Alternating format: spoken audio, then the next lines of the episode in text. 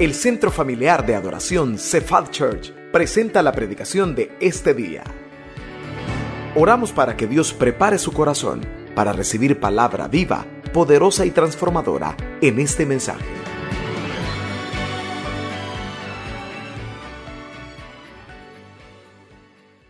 Señor, gracias por su fidelidad con diezmos y ofrendas.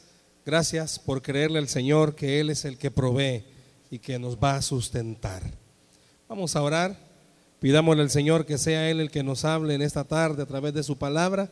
Cierre sus ojos conmigo, por favor, y pidámosle al Señor que nos hable a través de su escritura. Señor, nos ponemos delante de ti, Señor, ponemos este servicio, este mensaje, para que seas tú edificando a tu iglesia.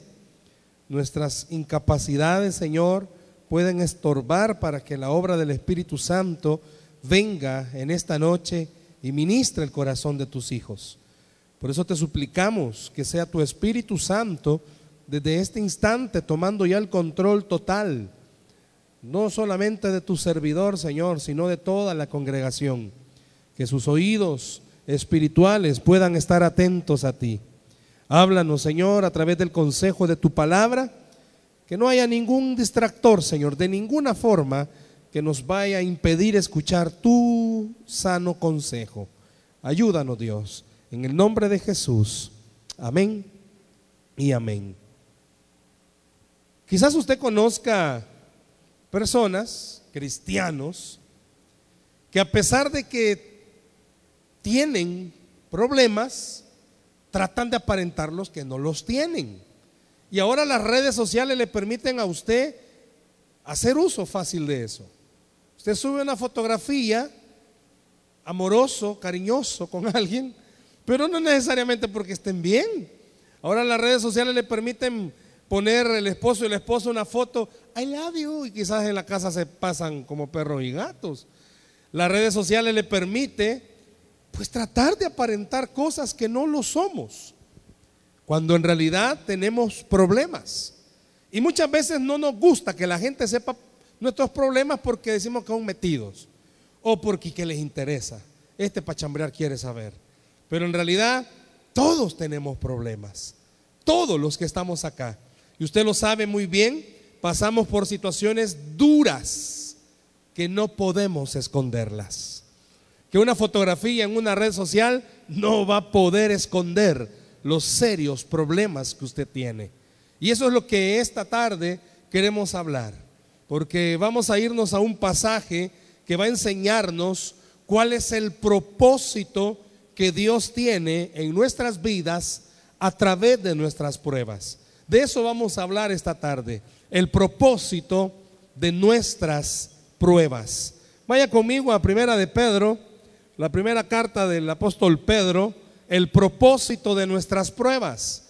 Primera carta de Pedro, capítulo 4, versículo 12. Primera de Pedro 4, 12.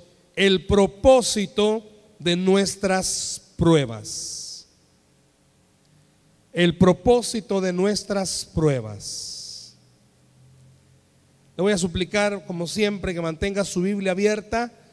Y hoy solo vamos a, bueno, nos vamos a ver otros pasajes, pero vamos a, comenzar con este versículo 12. Hay varias palabras que el apóstol Pedro puso ahí que nos van a enseñar por qué es necesarias las pruebas en nuestra vida. ¿Tenemos primera de Pedro 4:12? Amén. Aunque en la pantalla se proyecta, mantenga su Biblia abierta. Dice así el apóstol Pedro, amados, no os sorprendáis del fuego de prueba que os ha sobrevenido, como si alguna cosa extraña os aconteciese. Se lo quiero leer una vez más. Amados, no os sorprendáis del fuego de prueba que os ha sobrevenido, como si alguna cosa extraña os aconteciese. Como decía al principio, muchos tratamos quizás de aparentar muchas veces que no tenemos dificultades, pero en realidad usted y yo hasta el día de hoy lo sabemos. La vida del cristiano no es fácil. La vida del cristiano no es fácil. Si usted escucha a alguien decirle que para él ha resultado fácil su cristianismo, pues habría que ver qué clase de cristianismo ha llevado. Porque la Biblia está plagada y vamos a ver algunos ejemplos donde no es así. Veamos un poquito el contexto de esta carta de Pedro.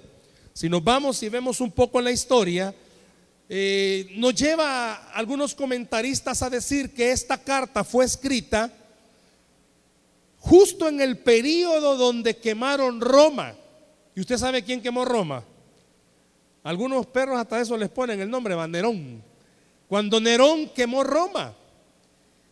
Y en la época actual, los científicos, los que conocen de esto, dicen que probablemente Nerón padecía de esquizofrenia, porque él escuchaba muchas voces que le hablaban, él tenía un ego muy elevado y le hablaban y esas voces le dijeron que quemaran Roma. Y de repente, no sé si usted conozca a un esquizofrénico de cerca, pero después que han hecho las regadas que hacen, viene un sentido de culpa y de aflicción. Pues eso le pasó a Nerón y le echó la culpa a quien en ese momento se estaba levantando como enemigos de Roma y eran los cristianos. Y Pedro en este versículo 12 usa palabras que asocian a los cristianos de ese momento el fuego. Si usted lo ve ahí, habla del fuego. Porque era algo que los cristianos estaban viviendo, que duró 200 años. Una persecución de los romanos en contra de los cristianos que duró 200 años. Por eso el apóstol Pedro le habla a la iglesia en ese momento de algo que para ellos era fácil de recordar. Quiero que vea algo, por favor siempre en el versículo 12, y se lo van a subrayar, si usted puede subrayarlo, en el versículo 12, la primera palabrita que quiero que subraye es, no os sorprendáis. O si está tomando nota, qué bueno sería, no os sorprendáis. Usted sabe, el Nuevo Testamento fue escrito en qué idioma? ¿Alguien sabe en qué idioma fue escrito el Nuevo Testamento? Fue escrito en griego. Y la palabra que está ahí en griego, no os sorprendáis, en realidad una mejor traducción sería, no creas que estás viviendo algo nuevo, porque es una experiencia normal. Fíjese bien, donde dice no os sorprendáis, Pedro está diciendo, no estás viviendo algo nuevo. Es una experiencia normal. En pocas palabras, Pedro está diciendo, es normal que los cristianos atraviesen o atravesemos por situaciones difíciles. Cuando dice no sorprendáis, para nosotros la sorpresa es como, vaya, ¿Cuánta esposa no está esperando una sorpresa para el 14? Y se va a llevar una gran sorpresa, que no van a tener nada, pero es una gran sorpresa. Y usted ese día va a estar esperando algo y, ay Dios, otra taza más pues. Pero eso es una sorpresa. Y a eso se estaba, eh, viéndolo en nuestro contexto, a eso estaba haciendo referencia Pedro. No se sorprenda. Es algo normal. No se sorprenda si usted sabe su suegra va a llegar cuando menos lo espere. No se asuste, eso es algo normal. No se sorprenda. Si lo queremos entender con esa palabra, Pedro estaba diciendo que no lo tome por sorpresa. Las dificultades que usted tiene, que no lo tome por sorpresa que no venga el diablo a decirle, es que desde que sos cristiano más problemas tenés. No, que no lo tome por sorpresa. Al contrario, muchos teólogos llegan a esta conclusión. Cristiano que no tiene problemas, aflíjase. Porque algo está pasando. Algo no está haciendo bien, hermano. Si usted ya tiene un mes que no tiene dificultades, examínese. Examínese. porque algo está pasando. ¿En qué sentido? Que los problemas, como que nosotros tuviéramos un imán, hay problemas que van a venir solitos, pero que no se sorprenda. No sea, no se, no ponga cara de, ¿y esto qué es? Yo sé. Y por eso Pedro lo dice. En nuestra humanidad nadie espera problemas. Pero por eso menciona, no os sorprendáis. Quiero que veamos rápidamente unos textos que nos van a enseñar por qué es que Pedro dice, no te sorprendas. Vea por favor Juan capítulo 16, se lo van a proyectar. Juan capítulo 16, verso 33. Si usted puede anotarlo mejor. No lo busque, solo anótelo para ahorrar tiempo. Jesús está hablando en el capítulo 16, verso 33 y dice, estas cosas os he hablado para que en mí tengáis paz. ¿Qué dice? En el mundo tendréis aflicción, pero confiad, yo he vencido al mundo. Vea también Hechos 14, 22. Anótelo, anótelo, porque aquí no lo están proyectando.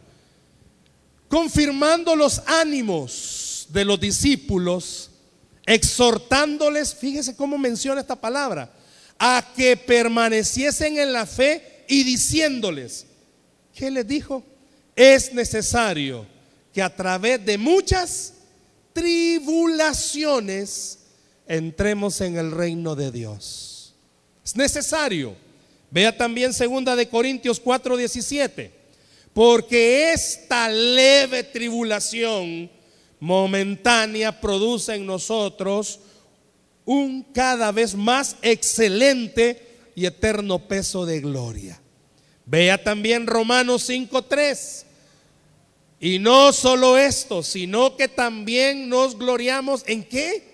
en las tribulaciones, sabiendo que la tribulación produce paciencia y la paciencia prueba y la prueba esperanza. Y la esperanza no avergüenza, porque el amor de Dios ha sido derramado en nuestros corazones por el Espíritu Santo que nos fue dado.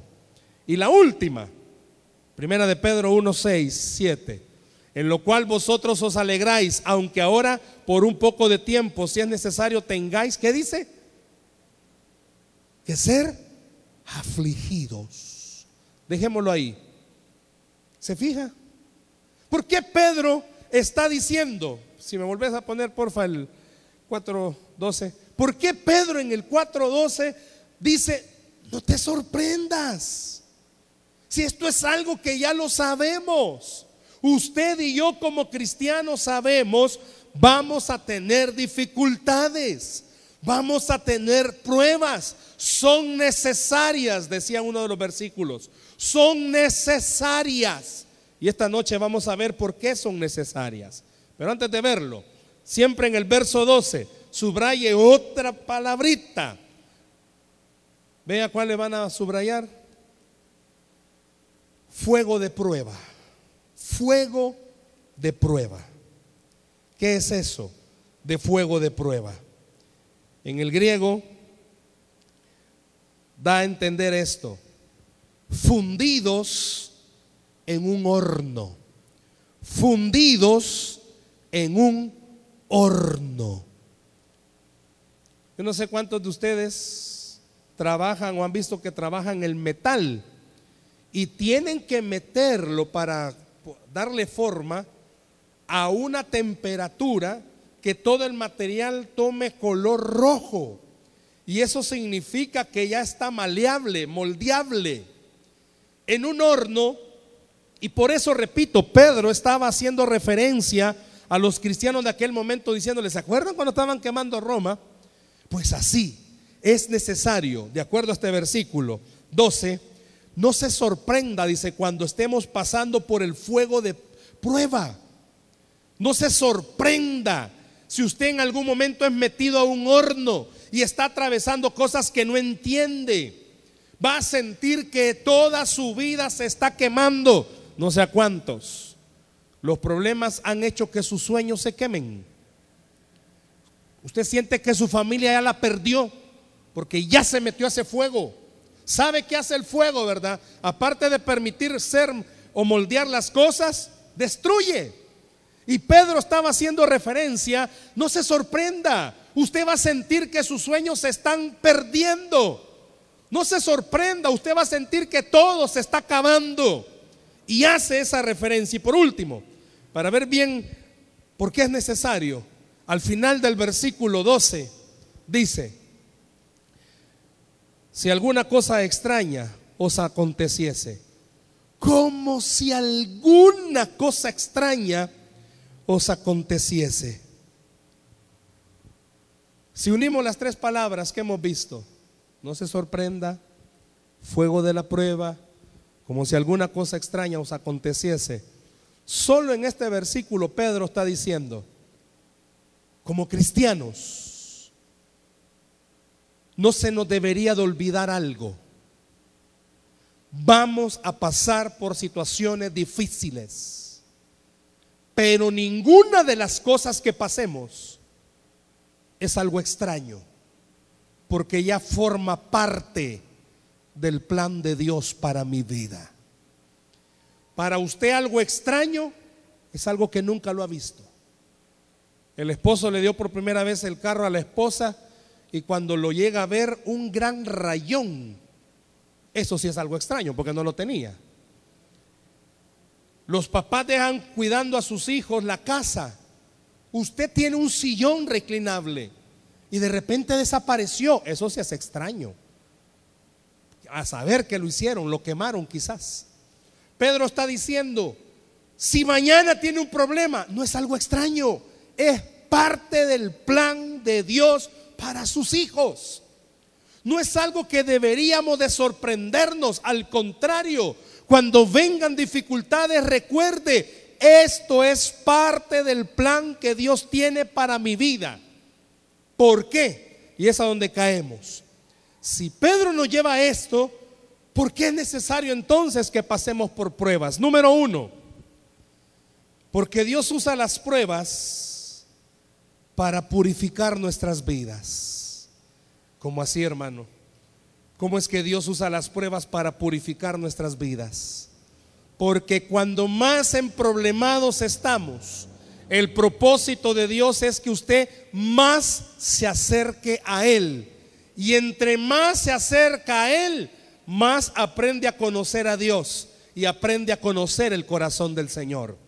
Pastor Juan Carlos, ¿qué decía? Le llegó su prueba, le llegó su día. Y desde que le llegó, dice que comenzó a doblar rodillas y a orar si esa prueba no hubiera aparecido, quizás este hombre no hubiera orado como ha orado. Si usted no tuviera el problema que usted tiene, le aseguro que usted no orara como ora. Y es más, me voy a atrever a decirle esto. Si usted no estuviera pasando por lo que está pasando a esta hora del día domingo, usted no estuviera aquí. Usted estuviera en otro lugar. No, es que yo amo al Señor. Sí, pero usted está necesitado del Señor. Usted necesita que Dios haga algo en su vida. Por eso dice, las pruebas Dios las usa para qué? Para purificarnos, para enseñarnos que entre más cerca estemos de Dios, más vamos a conocer el corazón del Señor. Y vamos a conocerlo de tal forma que vamos a llegar a la conclusión que Pablo y todos los apóstoles llegaron. Dios es bueno y para siempre su misericordia. Entre más cerca esté usted del Señor, usted va a entender lo que me está pasando no es porque Dios sea malo, es para mi bien lo que Dios está permitiendo. Por eso dice que la prueba la usa para purificar nuestro corazón. Hermanos, si lo primero que nosotros sentimos cuando viene una prueba, no que Dios es malo, pues, que Dios es injusto, que por qué a mí y por qué no a aquel, a mí. ¿Por qué Dios me permite a mí pasar por esto? Todos los seres humanos o los cristianos padecemos de egoísmo. Y nuestros pecados nos hace que muchas veces actuemos inclusive con Dios de tal forma. Una prueba para nosotros es que no nos ama Dios. Y una respuesta que todavía Dios no la ha dado es un símbolo que quizás Dios no me está escuchando. No, esa es su carne, hermano. Esa es mi carne. Cuando yo oro, lloro, lloro y las cosas no pasan y comienzan pensamientos a venir o, a o yo mismo puedo decir, no, ya para qué voy a seguir orando, esa es su carne, que le está tratando de hacer creer que usted ya no debe de seguir orando. Pero cuando más pruebas tenga y más se acerque al Señor, usted va a entender, Dios no me ha dejado de amar. Al contrario, Dios me sigue amando de la misma forma. Y entonces, ¿por qué no me responde? Eso es parte de lo que vamos a ver. Pero lo primero es que purifica nuestra vida y nos enseña algo que en ninguna circunstancia Dios deja de ser bueno con sus hijos. Dios es bueno con usted y conmigo. Dios ha sido bueno hasta el día de hoy con usted y conmigo. Dios ha sido bueno con usted y conmigo hasta el día de hoy. Y por su misericordia es que estamos aquí en esta noche, porque Dios ha sido bueno con usted y conmigo hasta el día de hoy. Y eso solo lo podemos sentir cuando pasamos cerca de Dios. Es cierto, ahí está el problema, ahí está la necesidad. Todavía no ha aparecido la respuesta, pero no va a, seguir siendo usted la misma persona cuando en medio de la prueba se acerque a Dios, porque usted va a entender algo, muy fuerte está soplando el viento, pero Dios sigue cuidando de mi vida. Muy difícil se ha puesto la tempestad, pero Dios es mi refugio y en Él estoy seguro. Hemos comenzado mes, hermanos. ¿Cómo hizo para terminar enero? Muchos dicen, yo no sé, pues esta noche le digo, es porque Dios ha estado con usted y Dios ha sido bueno. Las pruebas son para purificarnos, para enseñarnos que el pecado me dice, Dios te, ha, dejado. No sos bueno, por eso Dios no te contesta. Es que te pasa lo que te pasa porque sos malo. Pero cuando yo entiendo que la prueba es para acercarme a Dios, yo aprendo a conocer a Dios. Y yo entiendo algo. No es por lo bueno que yo me porte o es por lo malo que yo me porte. Todo sucede porque Dios lo tiene ya estipulado para mi vida. Número dos, ¿por qué son necesarias las pruebas? ¿Cuál es el propósito? Y esta es una de las partes donde yo le invito esta noche que se examine también. En segundo lugar, ¿por qué son necesarias las pruebas? ¿O cuál es el propósito? Porque a través de las pruebas Dios quiere que usted se pruebe cómo está su fe y cómo está su paciencia para con Dios. Si yo le preguntara en esta noche, todos los que tenemos prueba, ¿cómo está nuestra paciencia con Dios?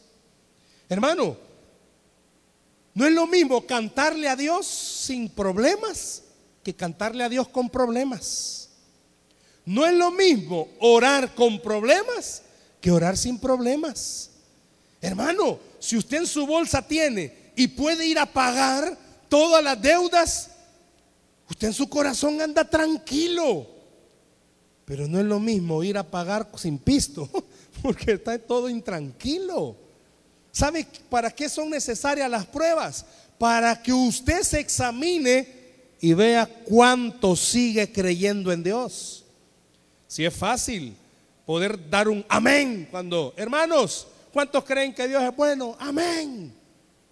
Pero lo interesante es cuando usted no tiene respuestas. ¿Cómo está su actitud con Dios?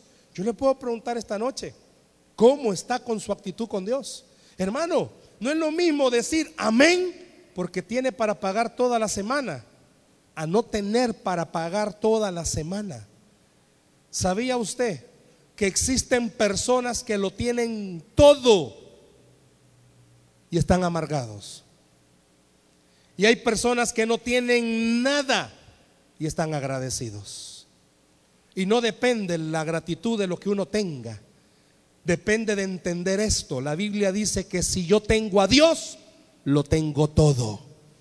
Si usted tiene a Dios, usted lo tiene todo.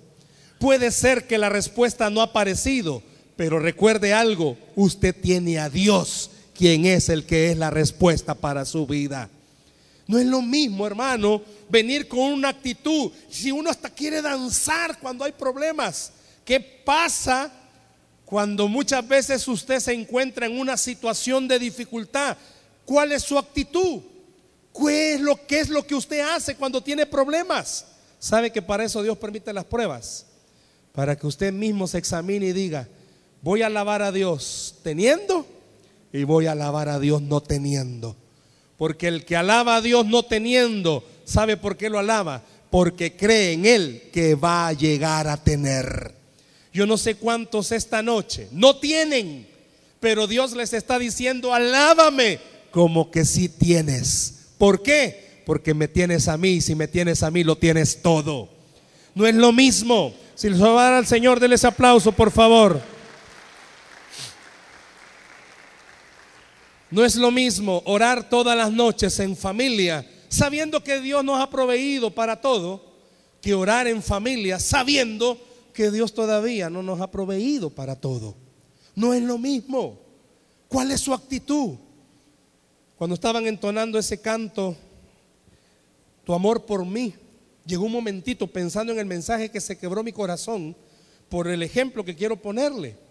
Ya más de alguna ocasión usted me lo ha escuchado, que en una época de mi vida Dios me permitió estar trabajando en una iglesia en Ujulután, donde comen queso fresco en Usulután. Ahí es mi esposa, ya me está viendo feo. En Usulután, Usulután, Usulután. Ya les he contado esa historia, que estábamos en un terreno donde habían 14 árboles de mango. Y hubo una época en la que Dios en ese momento estaba probando mi devoción. Mi alimento por una buena temporada fueron mangos, porque no había para más. Y yo tenía que pelearme los mangos con el chucho que cuidaba el terreno. Se levantaba él temprano, me levantaba yo temprano. Y si él se levantaba temprano, yo lo agarraba mangazos para que se alejara de los mejores mangos. Y créame que habían momentos en los que yo estaba recogiendo los mangos y diciéndole al Señor, y este es un siervo tuyo, comiendo mangos. Claro, ahora con el tiempo entendí una de las, una de las cosas que quiero decirle. Hablando una vez con un amigo médico, me preguntó, ¿y cuánto tiempo pasaste comiendo mango? Mira, quizás unos, unos cuatro meses. No te tapaste nunca, me dijo. ¿Qué será eso? Taparse, le digo.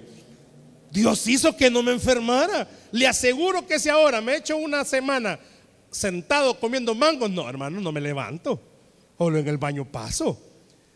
Pero pasaban ocasiones en las que mi mente se tenía el hombrecito que subir a predicar. ¿Y cómo le voy a decir a la iglesia que crea que Dios provee si ni a mí me ha proveído? ¿Y yo cómo voy a hacer para decir a la gente que está pasando por situaciones difíciles, tenga fe, Dios va a responder? Si yo no tenía.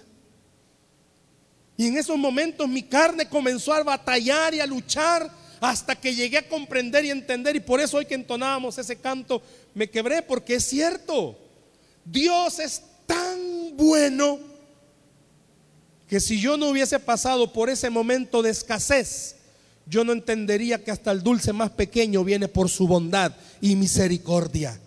No por las capacidades económicas, no es lo mismo, hermano, venir a servirle al Señor teniéndolo todo que venir a servirle al Señor y no tenerlo nada.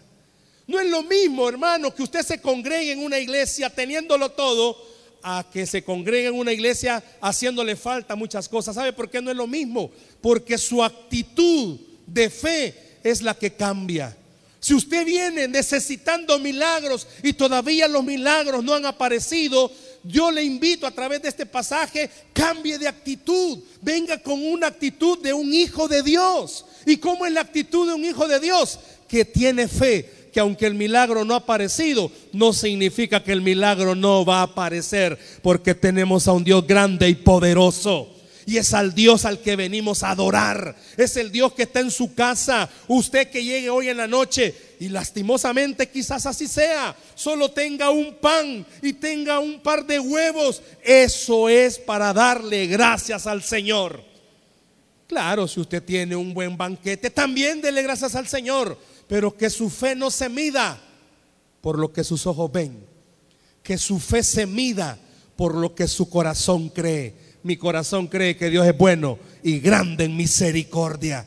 Y se lo digo con autoridad. Años después de esa mangueada, yo puedo entender por qué Dios quiso que yo comiera mango tanto tiempo. ¿Sabe por qué? Porque ahora entiendo por qué los viejitos de antes decían, ah, que vos no has llegado donde asustan. Y también mi abuelita me enseñó algo. Cuando vos vas, yo ya vengo. Y hasta en bicicleta, hermanos. Y yo le puedo decir algo. En lo oscuro de su prueba, tenga fe, porque ahí está el poderoso Dios de Israel. Tenga fe, aunque usted no vea puerta abierta, tenga fe. ¿Sabe por qué? Porque Dios es bueno y para siempre su misericordia. Déselo al Señor ese aplauso, por favor. ¿Cómo está su paciencia? Yo sé que esta es la parte más difícil. Tener paciencia para que los milagros sucedan. Es una de las partes más duras. Si uno cuanto no quisiera, en la red tenemos tanta gente necesitada de milagros y uno como quisiera tener las capacidades para ayudarle. Pero es ahí donde viene el Espíritu Santo y nos recuerda, tranquilo, yo sé lo que estoy haciendo. Por eso en esta noche yo le digo a su corazón, tranquilo, Dios sabe lo que está haciendo. Y usted no va a perecer, usted no va a morir sin ver la gloria de Jehová moverse sobre su familia. Muchos oran por sus hijos, no deje de orar. La salvación no depende de usted, depende del poderoso Dios. Los milagros de sanidad no dependen de nosotros, iglesia, dependen del médico por excelencia. Tenga fe, en tercer lugar, ¿sabe por qué son necesarias las pruebas? ¿Y cuál es el propósito de ellas? Porque Dios las usa para recordarle a usted y recordarme a mí quién es quien nos sostiene. Si pudiéramos esta noche bajar y preguntarle a cada uno de ustedes, hermano, ¿cómo ha hecho hasta el día de hoy? ¿Cómo ha hecho? Hágase esa pregunta. ¿Y yo cómo he hecho? Desde que le apareció su problema, ¿cómo ha hecho? Desde que le apareció la dificultad, ¿cómo ha hecho? Muchos quizás vamos a tener la misma respuesta, no lo sé. Pero esta noche sí, Dios nos está dando la respuesta. ¿Sabe cómo hemos hecho? Porque Él nos ha sostenido. Porque la misericordia de Dios nos ha sostenido. Y eso que hemos renegado.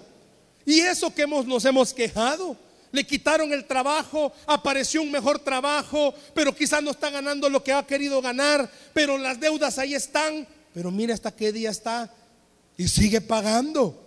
Ay, es que con sacrificio, es que con esfuerzo, nada de sacrificio y esfuerzo. Hágalo primero, reconozca, usted ha logrado salir porque Dios lo ha sostenido.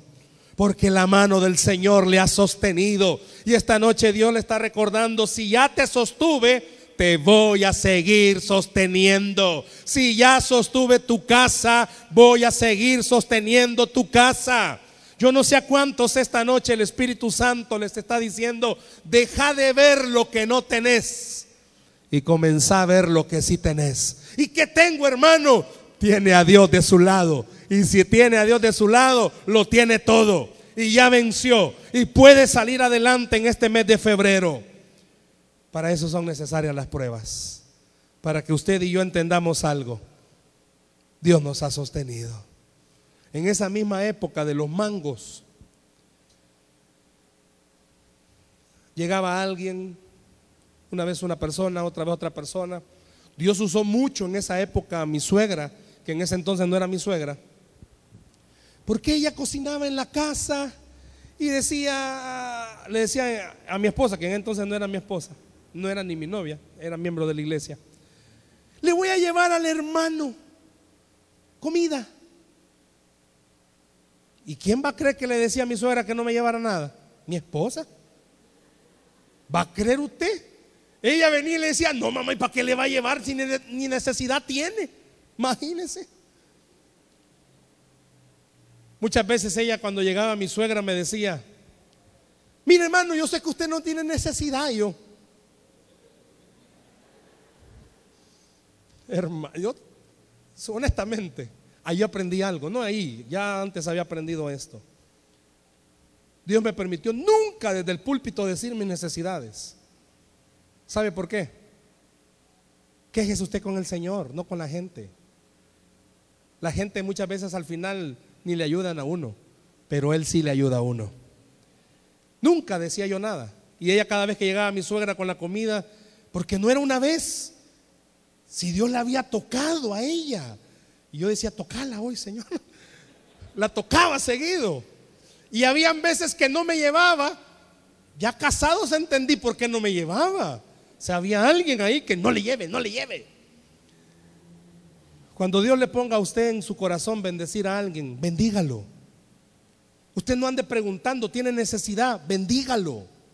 Hágalo. Ya les he mencionado también, en la red recogemos una canasta básica y al final del mes se la damos a alguien que está necesitado. Usted sabe, los, así somos los humanos y los cristianos. Estamos fregados, pero nunca decimos nada. Y nos da pena cuando le vamos a dar algo a alguien. A este hermano, ya se lo mencioné una vez. Le hablamos por teléfono y le dijimos, hermano, ¿cree que puede venir acá a la iglesia? No, yo no le dije para qué era. Cuando vino, hermano, mire, me da pena lo que voy a hacer. Le digo, pero Dios nos ha puesto en el corazón bendecirlo con esto. Comenzó a llorar y me dijo, sabe que en la mañana no me quisieron ya dar fiado en la tienda porque debo mucho. Usted no sabe a quién va a bendecir. Que no le importe que le dé pena o no le da pena. A mí no me va a dar pena, hermano, yo lo espero a la salida, pero no nos dé pena. Pregúntele a la gente. Hermano, yo lo quiero bendecir. ¿Sabe? Ese es Dios sosteniéndole. ¿A cuántos de ustedes cuando han estado más fregados no los han invitado a comer? Pues y todavía nos hacemos los socados. Este, eh, ¿Y qué tenemos en la casa de comida, vieja? No tiene nada, hermano. Acepte de un solo, no tiene nada. ¿Sabe quién ha sido? Dios el que lo ha sostenido. Ha sido Dios. Y esta noche Dios le está recordando, hey, si se te olvidó, yo te he sostenido. Y lo voy a seguir haciendo hasta el último día de tu vida. Déselo al Señor ese aplauso, por favor.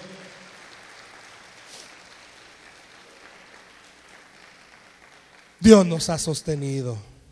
Dios nos ha sostenido. Yo no sé si esta noche usted necesita recordar eso. Dios le ha sostenido. Y Dios es fiel. Dios es bueno. Dios es maravilloso. Hace las cosas que usted menos imagina. Y vamos a entrar sin saberlo. A nuestra hija hace el año pasado le diagnosticaron astigmatismo e hiper no sé qué. Yo no sé de esas cosas. La cosa es que tiene de aumento cuatro en un lento. O sea, yo no miraba a la niña. Y hoy teníamos en el mes de enero la cita para que le cambiaran sus lentes y todo eso. Y haciendo nuestro presupuesto, orándole al Señor, le decíamos, pues sí, o sea, no sabíamos que íbamos a tener que cambiar lentes. Nosotros no sabíamos. Y lo voy a decir para la gloria del Señor porque ya ni me acuerdo quién fue.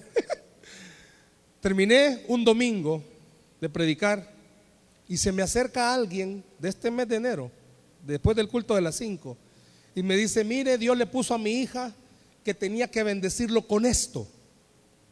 ¿Y sabe que era exactamente lo que valen los lentes? Porque Dios nos ha sostenido. Yo no sé a cuántos esta noche Dios le está diciendo, hey, yo te he sostenido, yo te he ayudado, yo te he ayudado y lo voy a seguir haciendo. ¿Por qué son necesarias las pruebas? Porque me enseñan a conocer mejor a Dios y purifica mi corazón. ¿Por qué son necesarias las pruebas? Porque yo puedo entender algo claro en mi vida. O le creo o le creo. Número tres, porque Él me ha sostenido. Y para terminar, ¿sabe para qué son necesarias las pruebas? Para que su testimonio crezca, iglesia para que el día de mañana usted, la gente que le conoce y sabe que ha pasado por dificultades, puedan decir junto a usted, ¿cómo salí de esto? Porque la misericordia de Dios estuvo de mi lado. ¿Qué está pasando usted? ¿Qué prueba está enfrentando usted? ¿Qué puertas se le han cerrado? Déjeme recordarle, es necesario que pase por todo eso. ¿Por qué? Porque así es como usted y yo vamos a ver la gloria de Jehová sobre nuestra vida.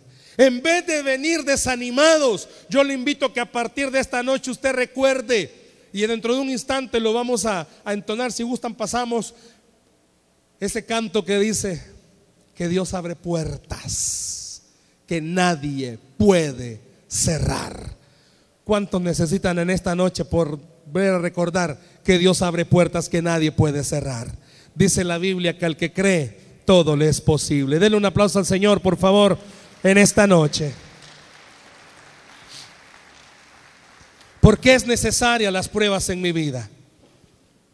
Porque esta noche Dios le quiere decir, quiero recordarte quién es el que sostiene tu vida. Cierre sus ojos, por favor, ahí donde está. Cierre sus ojos, por favor, ahí donde está.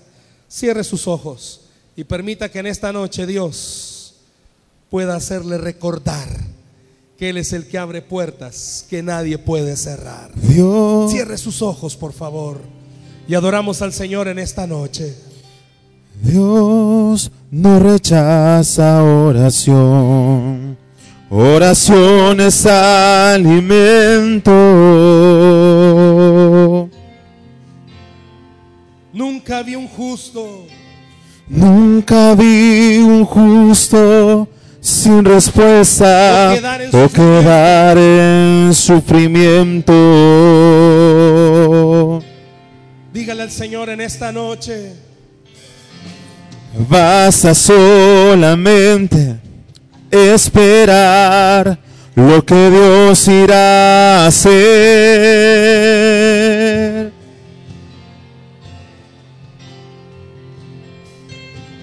Cuando Él levanta sus manos, es hora de ¿Cuántos se vencer. frente esta noche? Oh, ¿Cuántos alaba. necesitan una oración? Simplemente alaba. Está llorando, alaba.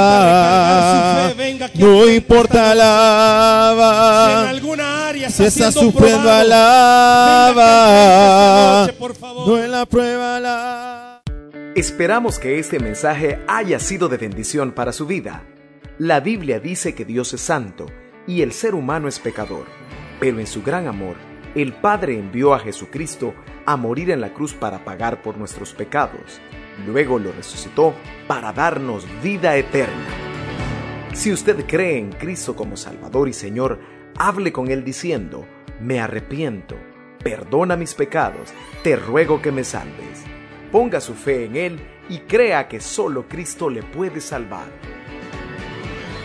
Bienvenido a la familia de Dios. Le invitamos a congregarse en Cephal Church los domingos a las 7 a.m., 9 a.m., 11 a.m. y 5 p.m. Visite nuestro sitio web cephadchurch.org o búsquenos en las redes sociales como Cephad Church. Dios le bendiga.